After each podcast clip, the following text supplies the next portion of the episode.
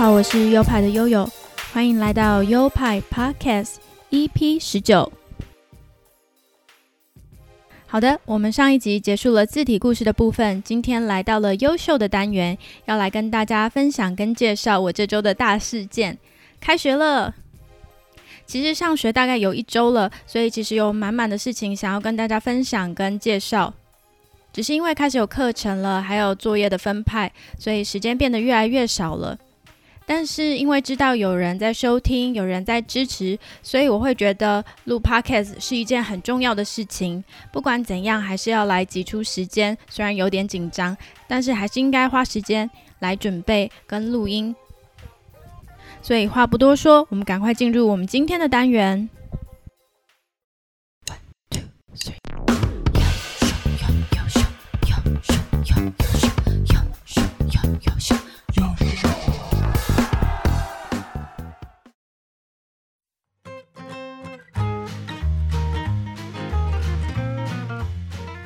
我所就读的学校是温哥华社区学院 （Vancouver Community College）。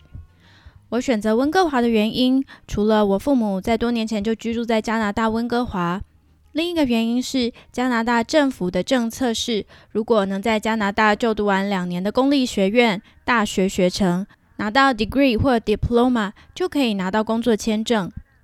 签证最多可以拿到三年，也就是所谓的“二加三”政策。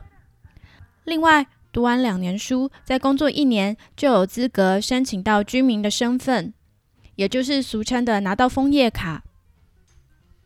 当然，拿到枫叶卡后，如果还愿意留下，在拿到枫叶卡后的五年内住满三年，就可以申请到加拿大公民的身份。加拿大也有念一年的 program，念完后可以得到 certificate 证书。这让读完的学生可以拿到最多一年的工作签证，但是都是要申请公立的大学院校才可以。我自己是觉得拿三年的工作签证比较保险，因为我真的很怕找不到工作，尤其不是土生土长的加拿大人，沟通上面或想法上面可能会跟他们比较有差异，工作可能就会比较难找。而且，如果未来想申请移民身份，做的工作也必须是他们规定的类别，而不是随便找打工，像那种餐厅端盘子那种工作。像是我的本科设计专业，就是他们要的人才。其实有兴趣的话，可以查查加拿大 NOC 职业类别。如果工作类别是零、A、B 三种类型，就是他们缺的工作人员。零类的工作是像管理职，比如说各行各业的经理。A 类是专业类的职业，通常是专科或以上学历的人士，像机械工程师啊、会计师、大学助教、研究助理之类的。B 类是技术性的职业，通常是专科学历或受过特别技术培训的人，像是插画家。平面设计师、室内设计师等等，因为职业类别太多了，我在这边就没有办法一一列举。比较详细的，或是有兴趣的人，还是可以搜寻加拿大 NOC 列表查询。或许你就是加拿大在寻找的人才，可以考虑钱凑一凑，赶快过来。那我自己本身就是要走这个二加三的政策模式，所以我要找一个念两年的公立学院。然后我就可以拿到三年签证了。之后不管怎样再说。但是如果可以在这里工作，我可以首先先存到一笔钱。毕竟加拿大的薪资比台湾高出非常多，而且有一些在国外工作的经验，也对自己的人生，不管是职业或是生命，都是很有帮助的。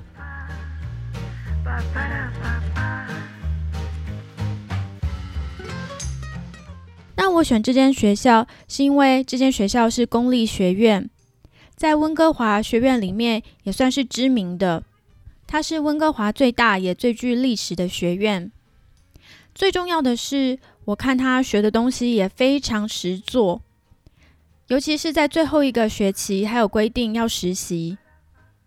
实习的部分，因为学校他们有经常合作的公司，所以我觉得比较安心，应该可以比较容易找到实习的工作。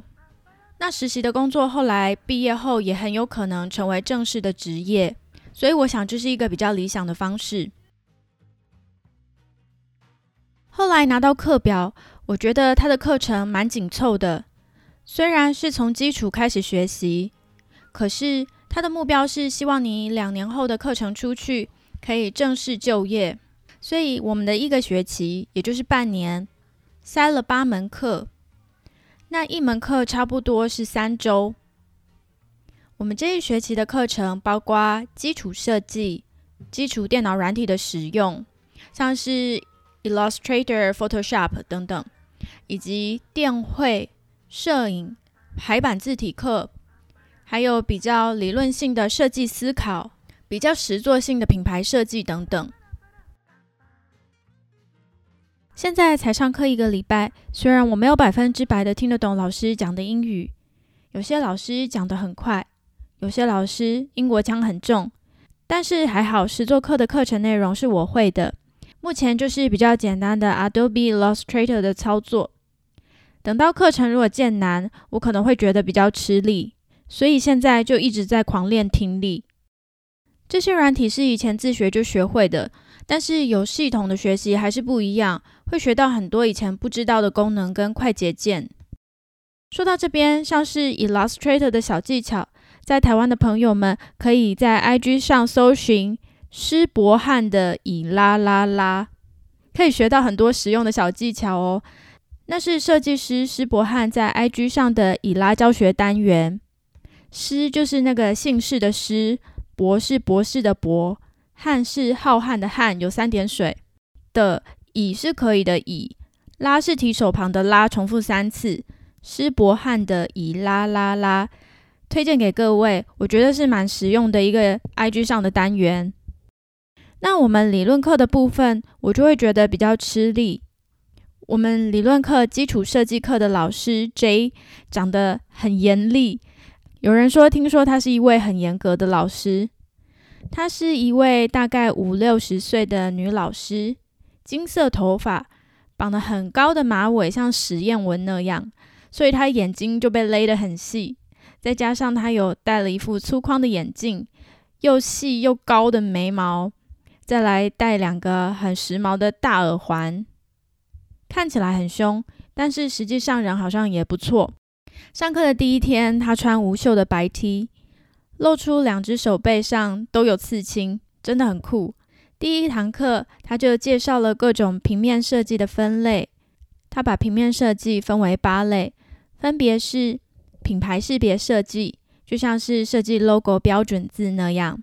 第二类是企业设计，就是设计一整套的识别系统，包括整个公司的周边产品啊、信纸啊、制服啊、名片啊等等。第三类是环境设计，比较像是做公共空间的设计，呃，跟室内设计可能也有比较有关系，比如说像是。地铁站整个站的视觉啊，或是机场指标等等。第四类是出版设计，像是书啊、杂志啊，甚至是比较现代化的线上书籍的排版、动态的书籍封面等等。再来是包装设计，就是设计产品的包装，这个比较好理解。然后还有广告设计，像是海报啊，现在常用的脸书上面的 banner 广告图等等。再来是动图互动设计，这个就比较像是动画系会学的了。最后一个才是现在很夯的 UI U 叉设计，也就是使用者界面的设计跟使用者经验的研究，像是 App 界面啊、网页排版等等这样的东西。第一堂课，老师把我们两两分成一组，然后每一组介绍一种不同的设计。我抽到的是出版物的设计。老实说我很喜欢这个题目，因为这个题目不难。比较困难的是要跟同学分组报告，跟同学一对一的讨论让我觉得有点紧张。我很感谢我的组员不嫌弃我的语言能力，我们的合作到目前都很愉快。只是因为语言的问题，我就要比别人花比较多的时间消化资料，再转译成英文表达。就是内容它本身不难，所以感觉上比较像是在修英文课。再来介绍一下我们这个平面部门的硬体设备。我们班被取名叫 Baskerville 班。有听我的字体故事的朋友，不知道有没有印象？我曾经介绍过这个字体。加拿大官网的标准字就是使用 Baskerville 这个字体。我们的上一届叫做 Bauhaus，上上届叫 Helvetica，都是以字体命名，我觉得很有趣。我们这个 Baskerville 班一般大概是十七八个人。上课的时候，每个位置都有一台 iMac，都很新，设备真的很好。我们一个礼拜有一堂 lab 课，就是老师不上课，让我们进那个 lab 做自己的作业。现在因为疫情的关系，我们那堂课可以待在家做自己的作业，也可以进去学校的 lab 做。lab 里面的设备之高级，是每人一台全新 iMac 二十七寸荧幕的电脑，真的是尊爵不凡。然后教室里有大张切割垫的桌子，有印表机、影印机、咖啡机跟微波炉。另外，在部门里面还可以外借摄影器材，像是脚架呀、棚灯啊，甚至笔电也可以借，很像我们研究所时期所上的资源。我们的教室其实就是好几栋大楼群聚啦，那个建筑很美，很现代感，它不像是一个校园的感觉。我们上课的地方在七楼，七楼的教室有大大的窗，可以俯瞰整个温哥华的市景，view 真的很好。上课整个心情都会很开阔，其实是一种享受。而在软体的部分，我觉得这个学校真的很疯，每一件事都要使用一个线上平台，校务资讯是一个平台，上课又是一个平台。校内借书是一个平台，系上借书也一个平台，使用实验室要打卡又是另外一个平台。另外，系上张贴公告又一个平台，那每个平台都要输入账号密码。登入教室内的电脑也要一组账号密码。开始使用软体 Adobe CC 又是一组账号密码，而且很多账号密码都不能设同样的。因为每个平台对账号密码的设计的条件都不同，所以大家一开始也是乱成一团。上课的头一两节课，就有一两个同学一直卡在账号密码登录的问题上，不知道他们是忘记密码，还是真的系统有出错。一卡就是卡了半个小时以上，花了很多时间在等同学登录。这个平台混乱的问题真的是让我吓到了，我就想说啊，我千万不能卡在这个问题上，不然因为我的语言不够通，很难到什么资讯处去求助，而且就很容易卡在那边，导致进度落后，跟不上老师的教学。所以我第一天放学就赶快来解决这个问题。大家还记得我之前介绍过 Notion 这款 APP 吗？这个真的很好用，而且也在这时候救了我。我就是在 Notion 上开了一个页面。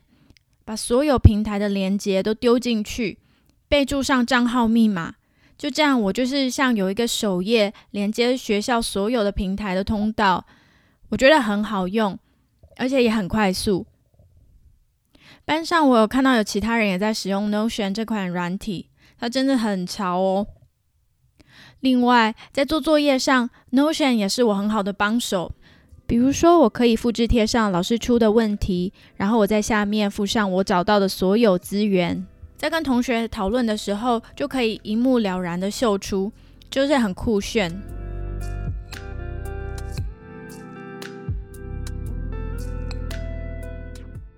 再来讲到我很喜欢的部分，就是班上同学的部分。我很喜欢班上同学的多元性，他们都是原生自各个不同国家，也有各种人种。像是来自哥伦比亚、巴西、印度、菲律宾、缅甸、香港，还有土生土长的加拿大白人等等，大部分的年龄大概都是二十岁出头，也有未满二十岁的，真的是比我小了十几岁了。但也有一些是年纪比较大的，有一些都还是一边工作，有些已经读完大学有工作经历，有些有设计背景，有些从未接触过设计，大家都不太一样。班上这样看起来，有几个人疑似是 LGBTQ 族群。加拿大官方在讲的时候，好像都会讲到 LGBTQIA。有几个看起来很 man 的生理女性跟妩媚的男孩子。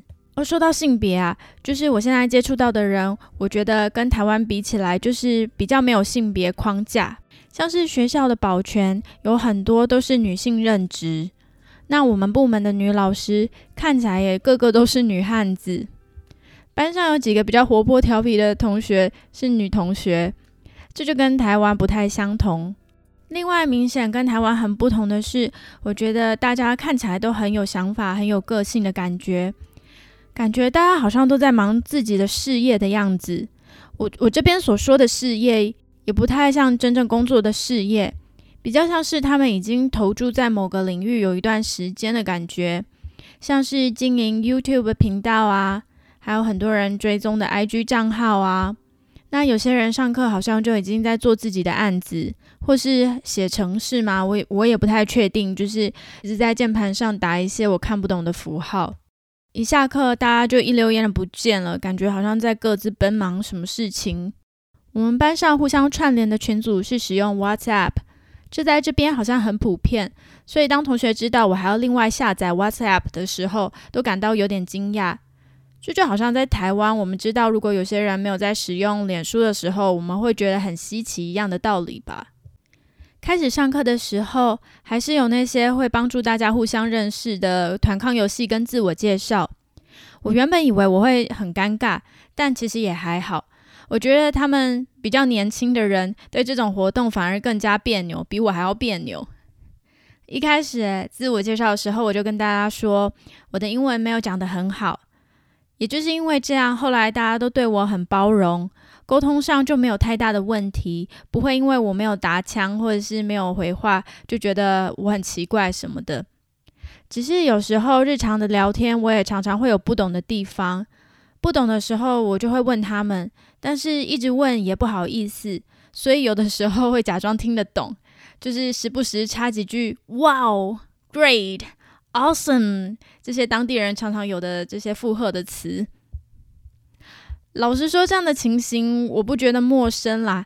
因为前几年在刚进政治圈工作的时候，其实也有这样的状况。其实我一开始认识的政治人物很少，很多政治人物的纠葛啊，或者是很基本的立场关系。甚至是一些简单的政治名词啊、法律名词啊，或者是社会学的名词，我完全都不知道。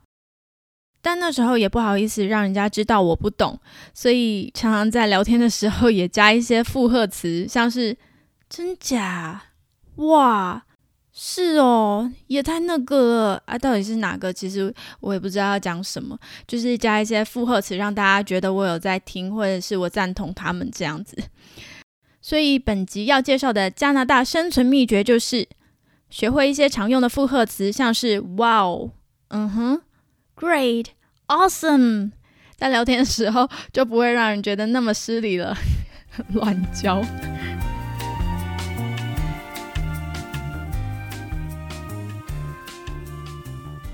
好了，这就是本集全部的内容了。前面有一些资讯，资讯量有点多，有点硬。那有需要的朋友，希望你们吸收了以后可以感觉有帮助。那后面就是分享我自己的心得感想，希望你们觉得有被娱乐到，然后也可以对加拿大的教育有多认识一点。如果你喜欢今天的内容的话，也欢迎你们分享给你们的亲朋好友，让他们知道有这样的节目。那我们的频道有赞助机制，赞助的链接都在每集的节目内容说明里面。这个 podcast 也有官方的 IG 账号，账号是优派底线 Studio，拼法是 Y O P I E 底线 S T U D I O，会不定时的在上面更新跟这个节目有关的讯息哦。最后，不管是新朋友旧朋友，都非常感谢你们收听到这边。好的，那有趣的经验会一直不断的发生，再来与你们分享。我们下集再见喽，拜拜。